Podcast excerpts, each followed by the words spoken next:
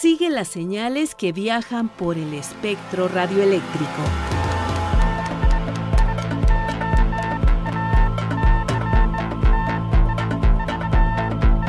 Sintonía libre. Sintonía libre. Un ancho mundo de frecuencias.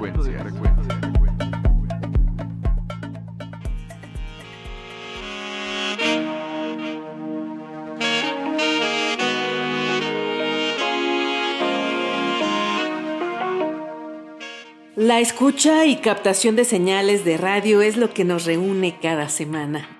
Bienvenidos a Sintonía Libre. Alejandra, te saludo con mucho gusto. Dinos qué escucharemos el día de hoy. Marlene, es un gusto saludarte nuevamente. En esta emisión presentaremos una charla con María Ávila Pietrasanta, quien nos platica de su labor con las infancias y su programa Nativo D, que se transmite por las frecuencias del IMER. Luis Alejandro Vallebueno nos hablará de las emisoras de onda corta en Costa Rica.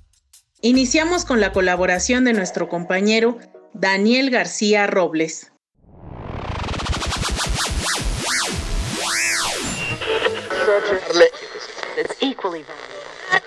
Desde sus comienzos, la radio ha traspasado fronteras, ha conectado a personas de todo el mundo y ha formado a su manera un gran mapa radiofónico del mundo. A pesar de que es uno de los medios de comunicación menos cambiantes, también está viviendo su especial adaptación. Si los usos y costumbres cambian, encontrar la manera de encajar en ellos es vital para sobrevivir. Hoy, gracias al portal web radio.garden, podemos conocer el paisaje radiofónico mundial a través de un mapa satelital muy parecido al de Google Maps, y lo mejor de todo es que nos permite escuchar emisoras tanto nacionales como locales de cualquier parte del mundo. Hola, ¿qué tal, señoras y señores? Acompañándoles este amigo de ustedes, Francisco Javier Correa, con todo el sabor, con toda la alegría, con nuestro sonido, el sonido de Fiesta 1340. Señoras y señores, este es el sabor de Colombia para el mundo.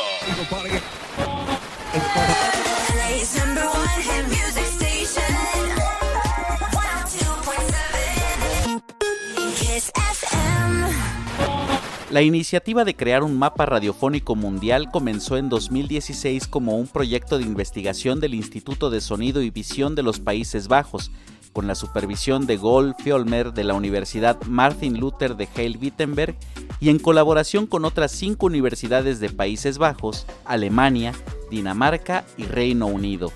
A partir de 2018, continuó como una empresa con aplicaciones para iOS y Android, en aquel año lo rediseñaron por completo para concentrarse en la experiencia web móvil. Radio Bailo.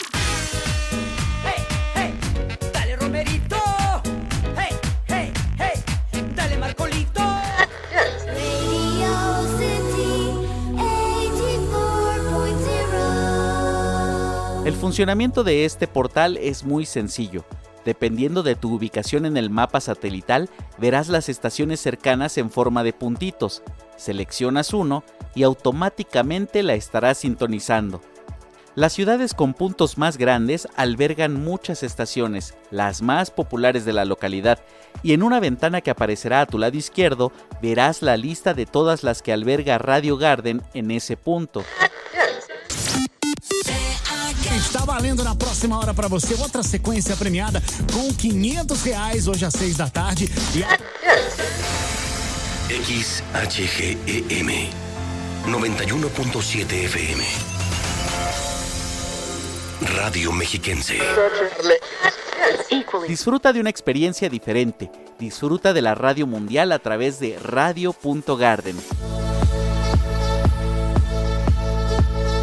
Yo soy Daniel y te invito a que continúes con nosotros. Esto es Sintonía Libre, un ancho mundo de frecuencias. Sintonía Libre.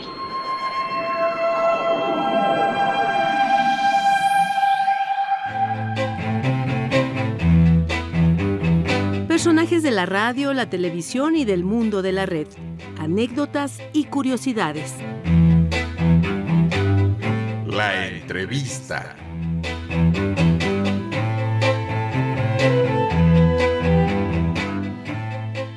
Irma Ávila Pietrasanta es productora de televisión y radio con especialidad en trabajo con infancias y activista de los derechos informativos. Bienvenida Irma Ávila Pietrasanta, es un gusto que nos acompañes aquí en Sintonía Libre. No, hombre, el placer es todo mío, qué gusto estar aquí en este espacio y con las audiencias. Irma Ávila Pietrasanta, gracias una vez más por acompañarnos en Sintonía Libre. Yo quiero iniciar esta charla contigo, pues hablando de ti, de tu trabajo, del interés por las infancias y los derechos informativos. ¿Cómo surge en tu vida profesional este interés y por qué encaminas pues tu destino hacia los derechos informativos? Bueno, yo estudié comunicación. Yo soy de esa generación en la que la carrera en todas las universidades tenía una orientación mucho más social. Yo estudié en la Universidad Iberoamericana la carrera de comunicación social y cuando salí tuve algunos desencantos ante la posibilidad real en los medios de producir y desarrollar mensajes que impactaran en lo social. Era un poco difícil. Yo trabajé en Canal 13 algún tiempo, empecé en las televisoras del Estado, Canal 11, y también trabajé en Televisa. Y bueno, como estaba yo un poco desencantada, sobre todo de los medios privados, empecé a como a darme cuenta a la hora de hacer mi tesis en la universidad, que era sobre proyectos alternativos en comunicación, empecé a conocer como experiencias de Canadá, de Europa, de otros países, con un grupo de investigadores ahí de la misma universidad, en donde me di cuenta que pues no teníamos un sistema de medios fortalecido para el ejercicio de la libertad de expresión. Así empezó mi historia, que después vino en una organización no gubernamental, muchos años de trabajo en esta organización que se llamaba Comunicación Comunitaria, mucho trabajo sobre todo de crear red alrededor del ejercicio de los derechos informativos. ¿Y en qué momento encaminas tu trabajo hacia las infancias? Pues justamente como creamos, pusimos una organización social, teníamos un pequeño centro comunitario donde, para el ejercicio de la libertad de expresión en Coyoacán. Y lo que empezamos a notar es que iban dos tipos de público al centro comunitario, los adultos mayores y los niños. Por otro lado, yo ya tenía la espinita de trabajar con infancias. Yo fui productora 20 años en la UNAM en televisión universitaria. Tenía yo otro elemento personal que me llevó a eso, que fue que tuve a mis hijos. Entonces, esas dos cosas combinadas, el activismo por un lado, por el ejercicio de la libertad de expresión y por el otro, mis hijos pues me llevaron a más convicción de que había que hacer algo por las infancias. Se me ocurrió en el 2003 hacer un primer proyecto para trabajar eh, con niños y niñas, talleres de recepción crítica, donde analizaran los medios, pero esos talleres muy pronto pasaron de ser talleres de recepción crítica a ser talleres de producción audiovisual. Irma Ávila Pietrasanta, ¿qué otras áreas se deben de considerar para trabajar para y con las infancias? Bueno, trabajar con niños y niñas es una especialidad. Tienes que desarrollar herramientas de diálogo con los niños para poder crear contenidos para ellos y hay que estudiarle. El Canal 11 trajo algunos expertos de la televisión europea a México hace muchísimos años, muy en esas épocas. Dieron un taller donde nos enseñaron como lo básico para crear contenidos para esos rangos etarios y los intereses en cada edad, todo muy basado en Piaget, en las pedagogías y en todo esto. Y por el otro lado, pues está el ejercicio de los derechos informativos, que había sido mi tema y mi asunto durante años con adultos. Y entonces empecé a explorar cómo era esto del ejercicio de esos derechos con niños, niñas y adolescentes. Y por ahí empecé a construir, primero con el asunto de la recepción crítica, desarrollamos un manual de recepción crítica. Este manual gana el premio UNICEF de Derechos Humanos. Entonces, eso fue muy importante porque eso como que lanzó mucho nuestro trabajo. Nosotros empezamos en el 2003, entonces ya para el 2009 estábamos ganando el premio UNICEF de Derechos Humanos y pues nos dio mucha exposición pública y eso nos permitió generar fondos para poder trabajar y hacer producciones con niños y niñas colaborativas. ¿Los niños van cambiando o las formas van cambiando? Tú has pasado por la radio, por la televisión y en este trayecto de tu profesionalización, ¿cómo es este proceso de cambio durante los años que has trabajado para las infancias? Bueno, no son nada más los niños los que cambian, cambiamos todos y cambian las formas sociales. Y cuando yo era joven nadie hubiera imaginado que podíamos estar conectados con un celular por WhatsApp en tiempo real, de arreglar 20 cosas del trabajo a través de eso, porque uno llegaba y se sentaba a trabajar en una máquina eléctrica que trabajaba con unas bolitas, ¿verdad?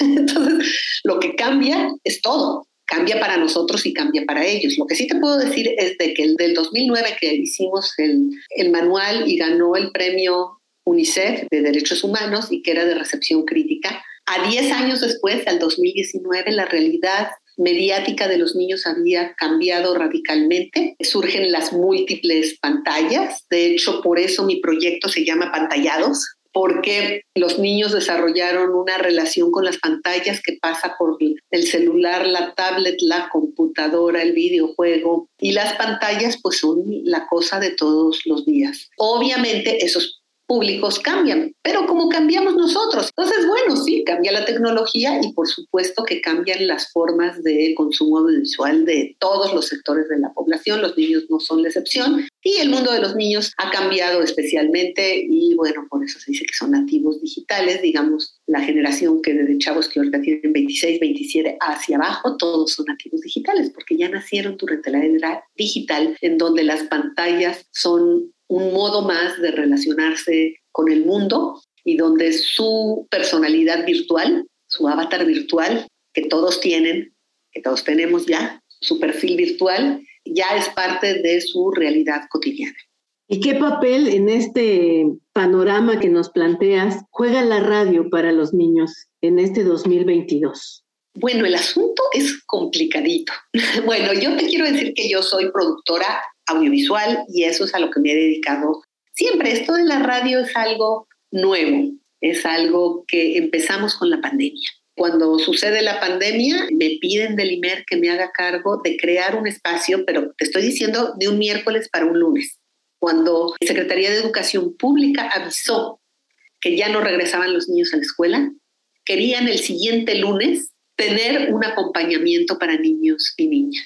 Me dijo la gente del IMER, pero conocemos muy pocas gentes con el expertise y en quien confiemos que sabemos que va a tener un manejo adecuado de este acompañamiento, que va a tener un enfoque de derechos. Entonces, creamos reto viral así sobre las rodillas. Eso, ni modo, nos, a todos nos agarró desprevenidos. Para toda mi sorpresa, fue como un éxito de audiencia y la gente esperándolo. Y el día que lo suspendían, la gente mandando eh, mensajes de que dónde estaba reto viral. Entonces, bueno, reto viral, todas las cosas de comunicación, todos lo sabemos, tienen un periodo de vigencia. Yo ya hace rato que veía que el periodo de vigencia se había terminado, porque la pandemia ya se había transformado en otra cosa, ya no teníamos que hacer el programa diario. Y bueno, pues entonces pensamos que, que, pues que ya, ya cerrarlo, pero el IMER dijo que habíamos creado un público y que les presentáramos un proyecto alternativo para dejarlo en esos mismos espacios, para que los niños no sintieran que se les estaba abandonando, sino que se les estaba dando ahora otra opción. Dije, ok, vamos a hacerlo, pero vamos a hacer un proyecto participativo, un equivalente de lo que yo hago en la producción audiovisual, pero ahora en la radio. Y bueno, pues eso es Nativo D.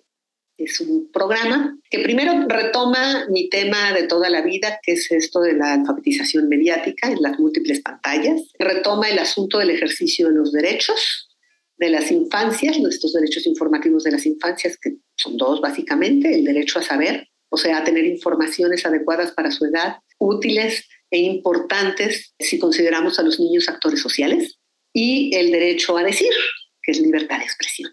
Entonces, elaboramos un proyecto en donde el derecho a saber lo hacemos los adultos y el derecho a decir lo hacen los niños. Llamamos a través del propio reto viral a niños y niñas a participar. Hicimos un grupo, hicimos tres microtalleres de cómo producir sus mensajes, porque los niños son co-realizadores, co-productores aquí. Y bueno, nos empezaron a mandar sus materiales y estamos recibiendo y seguimos material, recibiendo materiales ya no estamos internacionalizando. Nos llegó un material de Perú. ¿Cómo se enteraron en Perú que existía? No lo sé, pero ellos enviaron una colaboración desde Perú. Es importante decir que las colaboraciones de los niños son de tema libre, o sea, ellos deciden de qué quieren hablar, o a los adultos, o a la sociedad en general, o a otros niños, ellos deciden qué van a decir y qué les parece relevante y importante. Iniciamos un viaje. Salimos en 3, Tripulación Nativo de.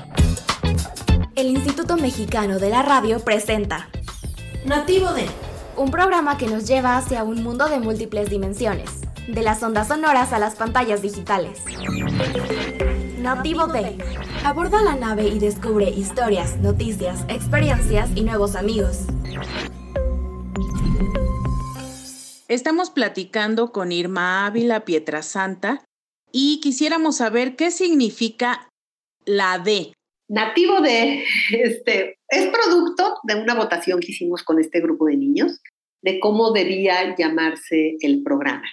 Para empezar, tenemos niños de distintos grupos étnicos, entonces eso les gustaba a, a, estos niños la posibilidad de incluir la palabra de nativo. También tiene que ver con nativo digital, con niños que crecieron rodeados de pantallas y que tienen una parte de su vida y de su experiencia en el mundo digital. Pero hay otras tres Ds bien importantes para los niños y las niñas, que es la D de los derechos, tiene un enfoque de derechos y tiene unas acciones de participación, o sea, ellos pueden ejercer ese derecho la D de diversidad, porque estamos especialmente interesados en mirar a la diversidad de las infancias, porque no hay un niño mexicano o una niña, hay niños diversos en situaciones diversas, con vidas diversas, y que la diversidad es un elemento súper importante para la democracia. Entonces nos parece muy importante que desde niños, niñas, vayan entendiendo la diversidad asumiendo la riqueza que hay en ella, apreciándola y abrazándola. Entonces, de diversidad, entonces está la digital, la de diversidad, la de derechos y la de la diversión, porque si un programa para niños no es divertido, no sirve. Se van, simplemente se van. Irma, nos decías eh, hace un momento que no sabes por qué ni cómo, pero llegan colaboraciones de niños no solo de la Ciudad de México, sino que a pesar de que llevan pocas emisiones, ya tienen participación incluso de otro país. ¿Hay una convocatoria o cómo pues hacen esta solicitud para que los niños participen? Pues es que es la magia del Internet. ¿Cómo supo un niño o niña en Perú que existíamos? ¿Quién sabe? Pero ya nos envió su colaboración. Entonces, eh, dentro de la página, es que, o sea, es un proyecto de radio que como los niños tienen modos diferentes de consumir contenidos en este momento, diferentes a, los que solían tener antes, ya no podemos consumir medios de la misma manera y entonces este es un proyecto multipantalla. Entonces es el programa de radio, que es lineal tradicional, media hora, el micrositio que está en el espacio del IMER. En este micrositio están las colaboraciones de los niños para que puedan ser miradas eh, digamos, si lo que quiere alguien ver es la sección de yo opino, pues este se puede aventar todos los yo opino de los niños y no tiene por qué aguantar todo el programa. O si alguien quiere escuchar solo el podcast de los tesoros de la web, que es una historia de piratas, pues solamente escucha el podcast de los tesoros de la web. Aparte de que tiene ligas de interés, información sobre derechos informativos, las fotos de todos los niños que nos están ayudando. Los niños llegaron por una convocatoria, digamos, diversa que hicimos en redes sociales y en el propio programa. Y llegaron a los talleres. Hicimos tres microtalleres donde les explicamos cómo deberían de ser sus colaboraciones. Y bueno, aparte creamos un manual. Este manual, que escribimos un manualito sobre cómo hacer las colaboraciones. Entonces, ahí dentro del micrositio, en la sección de derechos, hasta abajo, dice derecho a participar. Y entonces puedes descargar el manual y ahí te explica cómo enviar las colaboraciones. Así fue como una niña de Perú escuchó el programa por internet y luego nos mandó su colaboración desde allá. Ahora que ya somos parte de la tripulación de Nativo D, ¿nos puedes decir ¿Cuántas personas trabajan de fijo en la producción de este programa? Pues no somos tantos, somos tres personas desde el IMER, que este, o sea, Cecilia González Landín, que es la productora y diseñadora de audio, ella es trabajadora del IMER, Dani, su asistente, Daniel Sandoval Valenzuela, y yo trabajamos como desde el IMER. Y luego, desde apantallados, trabajamos otras tres. O sea, yo también trabajo en la parte de lo digital, en apantallados, coordinando. Y tengo dos chicos de Jóvenes Construyendo el Futuro, Carlos Torres y Alison. Ella es diseñadora gráfica, él es gente de literatura y entre todos estamos generando los contenidos digitales y el manejo de redes. Para allá voy para que nos las compartas y nos digas cómo podemos escuchar o ver o participar o estar al tanto de esta propuesta, Irma Ávila. Bueno, pues este Nativo D tiene su espacio en internet, primero en el micrositio, ahí es www.imer.mx. Entonces, si pones www.imer.mx slash micrositios slash nativo guion medio D. Y si no, pues entras nada más a www.imer.mx, esperas a que pase el banner de Nativo D, capturas con un clic y entras. Ahora, tenemos también las redes sociales. En Facebook estamos como Nativo D, tal cual, Nativo Espacio D. En Instagram estamos como Nativo de Imer. Y bueno, pues eso, o sea, Nativo de Espacio Imer. Y bueno, pues ahí, esas son nuestras redes sociales y el podcast para tener acceso al podcast y el día, el día de transmisión y las frecuencias por las que se puede escuchar. Todas las estaciones terrestres del IMER lo retransmiten, lo pasan entre sábados y domingos, entre nueve, algunas a las nueve y otras a las diez, y sábados y domingos. Y también en el mismo sitio, imer.mx slash micrositios slash nativo D, Ahí en la página principal que entras está primero los horarios de transmisión, está el programa en Anchor, tal cual, el programa de esa semana. Y también en las redes sociales, también si entran a nuestro Facebook, que es nativo de, están las colaboraciones de los niños. Y habría que puntualizar, Irma Ávila, que nativo, la última letra está escrito con una arroba. Porque es nativo y nativa. ok. tendría que ser native. Ahí podríamos entrar. Hace rato estábamos en un punto de discusión, Alejandra y yo, que si era nativo. Le digo, bueno, es que no, eso no suena, se ve, pero no suena. Entonces tendría que ser native. Pero bueno, estamos todavía en pañales en esto de la aceptación del lenguaje de género. Así, que si los buscan, tiene que ser con una arroba al final de nativo. Una arroba al final en donde lo permite, porque por ejemplo la página de Facebook, ahí está como nativo de, porque si le metes una arroba, ahí no te deja poner el nombre. Pero cuando entras, lo que ves es el letrero que dice nativ, nativ y la arroba, ¿no? Y de. Es importante este punto porque si no, luego no llegamos al destino. Así es. Que claro que si le pones también en el buscador te sale, ¿eh? Irma Ávila Pietrasanta, productora de Nativo de ¿Deseas enviar algún mensaje a los radioescuchas de Sintonía Libre? No, bueno, pues un caluroso saludo a ese espacio que es Radio Educación, que siempre ha sido tan solidario y tan colaborativo con todos los procesos de ejercicio de libertad de expresión y también a Sintonía Libre y decirles que el ejercicio de la libertad de expresión no se circunscribe a los adultos entonces tenemos que hacer un, ejercicio de reflexión sobre nuestro adultocentrismo y mucho cuidado con andar diciéndoles, tú no sabes por qué eres pequeño, el ejercicio de la libertad de expresión es un pleno derecho reconocido internacionalmente, también para niños y niñas, tienen derecho a expresarse, tienen derecho a decir lo que piensan, a decir lo que sienten y además a que los adultos les hagamos caso. Y es su derecho.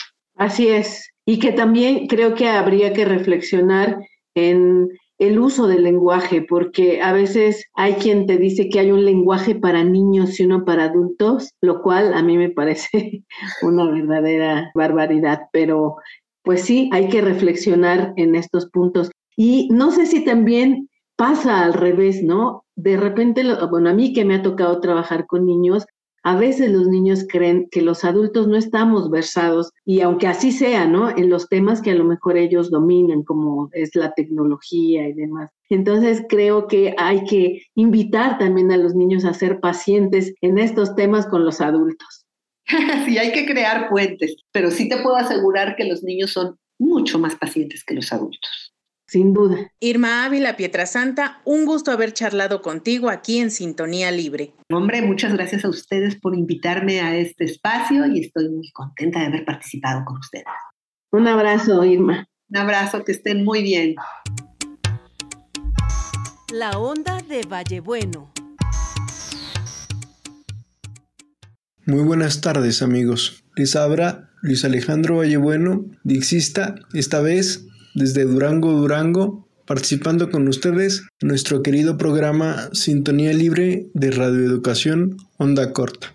El día de hoy quiero hablar con ustedes sobre uno de los países latinoamericanos que más desarrollo tuvo en la onda corta y del cual prácticamente ya no queda registro auditivo en el día de hoy y como digo, tuvo una rica historia en la onda corta. Me refiero al país de Costa Rica. Esta pequeña nación tuvo sus inicios en la radio hacia el año de 1925, cuando el señor Armando Céspedes crea en la onda corta la estación NRH que se llegó a comunicar con el Polo Sur y con Filadelfia en los Estados Unidos. Como decimos, 1925. A pesar de tener una gran cantidad de emisoras de onda media AM, voy a referirme a las principales emisoras de onda corta que llegaron a escucharse desde este país. La primera estación de onda corta a la que hay que hacer referencia es Faro del Caribe. Muchos de ustedes la recordarán emitiendo en frecuencias de 5055 kHz en 60 metros y 9645 kHz en la banda internacional de 31 metros. Esta fue la primera emisora evangélica en América Latina en emplear la onda corta, además de tener muy buena recepción por México e incluso lugares más lejanos como la Argentina y Chile. También otra emisora muy importante y muy recordada fue Radio Reloj, que tuvo una innovación al presentar cada hora el radio periódico del reloj. Empleaba frecuencias de onda corta muy, muy particulares para evitar interferencias de otras emisoras, especialmente 4832 kHz en la banda internacional de los 60 metros y 6006 kHz en la banda internacional de los 49 metros. Fíjense cómo usaba frecuencias fuera de lo habitual y esto les permitía que con muy poca potencia pues llegó incluso a operar eh, transmisores de 2 kilowatts de potencia fuera oído en toda la América Latina e incluso en Europa. Otra emisora de gran importancia es Radio Impacto, una emisora que jugó un papel muy importante en la guerra de las ondas en Nicaragua y que operó en la frecuencia de 940 kHz, banda de onda media, además de una frecuencia en la banda internacional de los 60 metros, operando con un transmisor de 50 kW marca Collins desde la ciudad de Guanacaste. Con esta frecuencia operó una emisora de carácter propagandístico contra el gobierno sandinista de Nicaragua, emitiendo programación en la que antiguos eh, miembros de la Guardia Somocista llegaron a operar en esta emisora. Esta emisora, a pesar de tener una bonita QSL que tenía un dardo tirando al blanco, radioimpacto, y tenía mm, calcamonías y banderines, presentó una relación hostil con los diexistas que llegaron hasta sus estudios. Este es el caso de un diexista japonés que le fue negada la entrada y fue negada la existencia de esta radio. Muchos de ustedes recordarán estas radios de onda corta que operaron desde Costa Rica y en el futuro hablaremos de las próximas más cercanas que también nos hablaron desde este país. Se despide de ustedes Luis Alejandro Vallebueno, su amigo, desde Durango, Durango, participando una vez más con todos ustedes. Que la sintonía sea libre y las experiencias de escucha compartidas. Te esperamos en nuestra próxima emisión. Así llegamos al final de este programa. Participamos Luis Alejandro Vallebueno, Daniel García, Alejandra Maldonado y Marlene Reyes.